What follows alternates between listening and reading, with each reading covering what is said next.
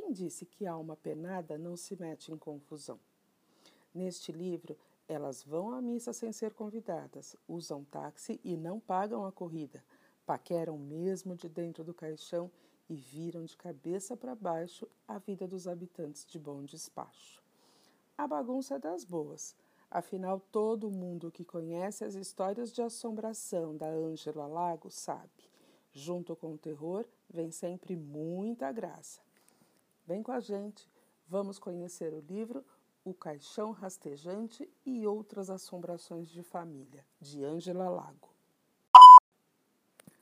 Assombrações da cidade.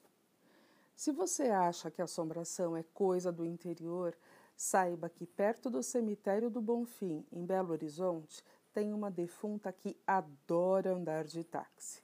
Vira e mexe, ela parece jovem e loura, toma um carro na rua e indica o endereço da casa onde morava. Quando chega, avisa que está sem dinheiro e pede que o taxista espere um pouco enquanto ela vai lá dentro buscar. O inocente espera.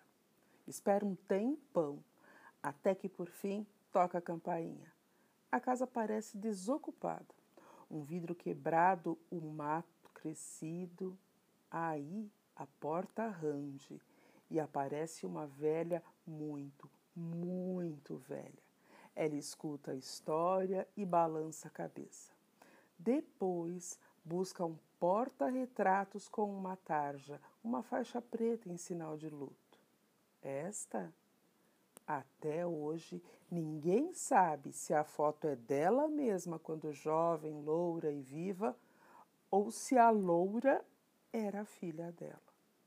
Mas contam que ela mostra a fotografia sempre com a maior tranquilidade, certa de que não existe taxista com coragem de lhe cobrar. Outra assombração esperta é o fantasma do Automóvel Clube. Ele fica bem na Avenida Afonso Pena, em frente ao Parque Municipal. É o lugar mais chique da cidade. Tem um salão dourado onde o dinheiro rolava alto nas noitadas de jogatina.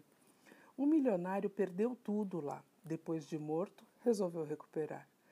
Esse fantasma anda com um copo de uísque na mão numa elegância que dá gosto. Se você passar por ali depois que o sol se puser, é melhor tomar cuidado pode esbarrar com ele. Esbarrar não, trombar. É que o fantasma aparece de repente, saído não sei de onde. Com a força do encontrão, você com certeza cairá na calçada. O fantasma do automóvel clube, muito educado, estenderá a mão para ajudar você a levantar. Você, aturdida, aceitará e sentirá entre os dedos o frio molhado dos ossos do cadáver. Só descobrirá que perdeu a carteira quarteirões acima, exausto de tanto correr lá pela Avenida Brasil.